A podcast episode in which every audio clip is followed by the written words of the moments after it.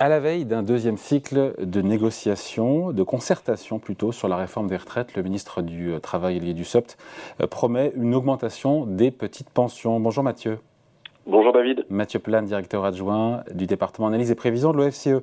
Euh, Emmanuel Macron nous avait dit que cette réforme prévoirait un relèvement sensible de la pension minimum, 1100 euros pour une personne seule, pour une carrière complète, contre 950 euros aujourd'hui, qui est le minimum qu'on appelle le minimum vieillesse. Sauf que là, le ministre du Travail, Olivier Dussopt, nous dit que ce pourrait être plus. Il nous parle de 85% euh, du SMIC net, et vu les hausses, vu les hausses de prix et de l'inflation, ça nous conduirait donc à 1200 euros de pension minimum l'été prochain. Est-ce que j'ai bien compris? Oui, vous avez bien compris. Euh, c'est vrai que le, ministre a effectivement annoncé une revalorisation plus conséquente de, ce, de cette retraite minimum, hein, qui n'est pas le minimum vieillesse. Euh, et pour deux raisons. Hein. C'est qu'effectivement, les prestations sont revalorisées comme l'inflation et le SMIC aussi est revalorisé comme l'inflation. Donc maintenir des niveaux de retraite minimum constantes dans un monde où l'inflation est élevée euh, n'aurait pas beaucoup de sens. Donc il donne un objectif plutôt en pourcentage du SMIC, ce qui semble plus raisonnable. Bon, il a aussi égrené, le ministre du Travail, dans une interview aux Échos, qui est à lire évidemment, euh, des mesures que le quotidien a appelées plutôt sucrées, à savoir le fait de parler de critères de pénibilité par branche, le maintien à 67 ans de la suppression de la décote ou encore le gel de l'âge de, de, départ à la retraite pour celles et ceux qui ont commencé à travailler tôt, à 16 ou 17 ans. On se dit que là, ce sont des mesures qui sont entre guillemets plus favorables aujourd'hui, qui sont mises en avant.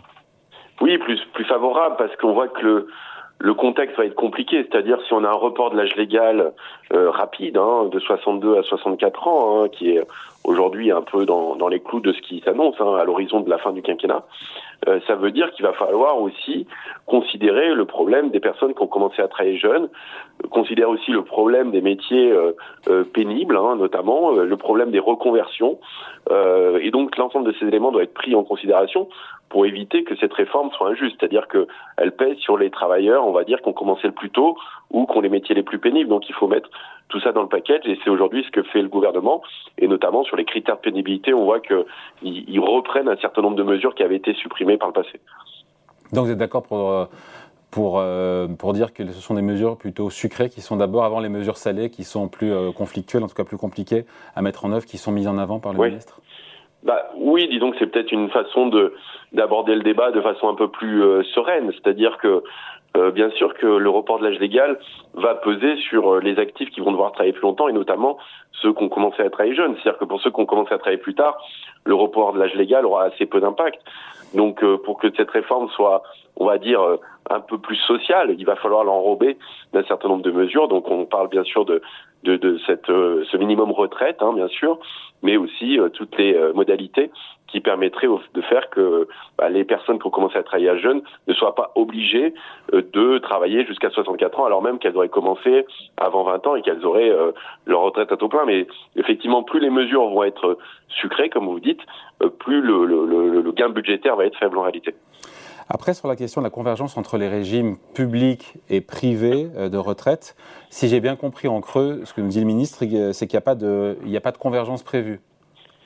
non, il y a, oui, non, c'est vrai qu'il n'y a, pas. restera avec l'idée qu'aujourd'hui, la retraite du privé est calculée, je parle sur votre contrôle, hein, sur les 25 meilleures années. Oui. Dans le public, ça reste toujours les six derniers mois bah, écoutez, euh, c'est ce qu'a l'air de dire euh, le, le, le, ministre. Hein. Effectivement, il, même s'il dit que euh, dans la philosophie, il aimerait aller vers une forme de régime universel. Aujourd'hui, cette possibilité est écartée, avec notamment une distinction des régimes de retraite publics et privés, avec des modes de calcul qui peuvent être différents. Et notamment, la question qui se posait, c'est pour les régimes publics, hein, c'est que le mode de calcul, s'il était pris sur les 25 ans, poserait, poserait la question des, primes, hein, qui sont assez importantes en fait dans la fonction publique, mais qui ne sont pas intégrées dans la retraite. C'était un argument en fait qui était défendu, notamment pour les pour les personnes qui défendaient le régime public. Sur les régimes spéciaux, parce que c'est pas la même chose la convergence entre les deux systèmes et les régimes spéciaux, notamment ceux de la RATP, de la SNCF ou même de, la Banque de France. Euh, la réforme ne s'appliquerait uniquement, enfin, s'appliquerait uniquement aux nouveaux agents, c'est ce qu'on appelle la clause du grand-père. Oui, oui. C'est bien ça. Donc, il faudra attendre 40 ans pour que finalement les. Euh, bah, oui, pour qu'il y ait une, Effectivement, c'est aussi une façon d'aborder la question euh, de façon un peu plus souple, hein, plutôt que d'avoir une réforme dure qui s'appliquerait à tout le monde, y compris à ceux qui sont déjà, en activité. Euh, alors même qu'il y a eu un contrat qui a été signé avec un régime spécial. Euh, donc c'est ce qui s'applique déjà à la SNCF en réalité. Hein. C'est qu'en fait vous avez deux types de statuts. Ceux qui ont signé déjà un contrat avant la réforme de, de la SNCF, hein, qui, qui ne vont pas avoir le, les nouveaux dispositifs, et puis les nouveaux entrants pour lesquels la réforme va s'appliquer. Donc effectivement, le, le, point de bascule va prendre du temps parce que effectivement, ça va prendre le temps d'une génération pour euh, avoir euh, complètement un alignement du, du régime, de ces régimes-là sur les régimes, on va dire, sur le régime général. Bon, on a parlé des pensions minimum a priori à 85% du SMIC net, à 1200 euros l'été prochain possiblement, euh, des mesures de critères de pénibilité, le maintien à 67 ans, la suppression de la décote, euh, le fait de pouvoir partir plus tôt quand on a commencé à travailler jeune. On a parlé de la convergence. Il manque le morceau, hein, le plus gros des morceaux, c'est l'âge, le report de l'âge légal à la retraite. Et là, pour le coup, on ne sait toujours pas où le gouvernement euh, compte mettre son curseur. 64 ans, 65 ans, de manière progressive, plus ou moins. On ne sait pas. Non, on ne sait pas. Le, le, ce critère va être très important, bien sûr, parce que plus euh, le, le, critère de relèvement de l'âge légal sera rapide, plus le choc euh, macroéconomique sur le marché du travail sera fort. Donc, euh, évidemment, le, le, savoir s'il va y avoir un lissage dans le temps, hein, justement, ou au contraire une forte augmentation de ce calendrier, en tout cas une accélération du calendrier, va beaucoup jouer. Et donc, du coup, plus euh, la réforme va être ambitieuse de ce côté-là, plus il va falloir euh, aussi avoir des mesures qui s'adaptent pour éviter que cette mesure, enfin en tout cas que, que ce, cette réforme-là euh, crée des inégalités assez fortes, et notamment avec toute la question derrière du taux d'emploi des seniors, c'est-à-dire plus vous allez euh, reporter euh, fortement l'âge légal, plus ça va être difficile pour un certain nombre d'entreprises de garder les seniors en emploi. En tout cas, on le voit, c'est cette difficulté-là, notamment à partir d'un certain âge.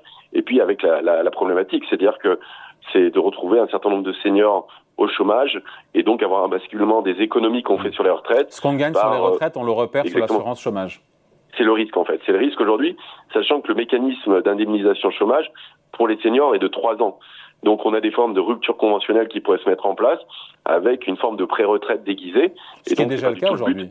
Oui, ce qui est déjà le cas aujourd'hui. Et donc c'est pas du tout le but. Et plus vous allez être ambitieux sur l'âge légal de la retraite, plus vous avez le risque de ce basculement en fait. Bon, juste une question parce que le ministre du Travail l'évoque. Il parle de 15 milliards d'euros de déficit en 2030. Quasiment, il dit dans le meilleur des cas, même si on est au plein emploi, euh, après, avec un déficit du système du régime des retraites qui, qui s'écarterait, qui se creuserait. Est-ce que vraiment, pour des raisons budgétaires, il faut la faire ou pas, cette réforme? Bah, C'est-à-dire que si on prend les questions purement budgétaires, on peut dire oui, euh, il y a un besoin de financement. Euh, en tout 15 milliards d'euros, c'est même pas un point de PIB. Voilà, ce que j'allais dire, c'est qu'on voit aussi euh, toutes les incertitudes qu'on a aujourd'hui sur les trajectoires de croissance, hein, ne serait-ce qu'à un an ou deux ans. Donc c'est vrai que les perspectives à, à 10 ans sont quand même très fragiles. Hein. Effectivement, il y aura certainement besoin de financement, mais il est assez difficile à évaluer. J'allais dire plutôt, la, la difficulté, c'est de mener cette réforme de retraite dans un environnement économique qui est plutôt récessif, avec beaucoup d'incertitudes, ce qui pourrait conduire à des perturbations assez fortes sur le marché du travail, notamment si vous gonflez le nombre d'actifs parce que vous maintenez plus longtemps les gens en emploi, ça peut avoir des effets négatifs sur le chômage, en tout cas à court terme, surtout si on a un cycle économique de retournement dans lequel euh, le marché du travail va décliner. Donc c'est vrai que j'allais dire quelque part l'économie l'absorbera beaucoup plus facilement cette réforme des retraites dans un scénario de croissance plutôt favorable et dans, dans un contexte où le marché du travail continuerait à, à s'améliorer. Alors c'est pas du tout ce qu'on prévoit. Hein. Allez, merci beaucoup. Explication signée Mathieu Plane, directeur adjoint du département analyse et prévision de l'OFCE. Merci Mathieu, bonne journée. Merci David.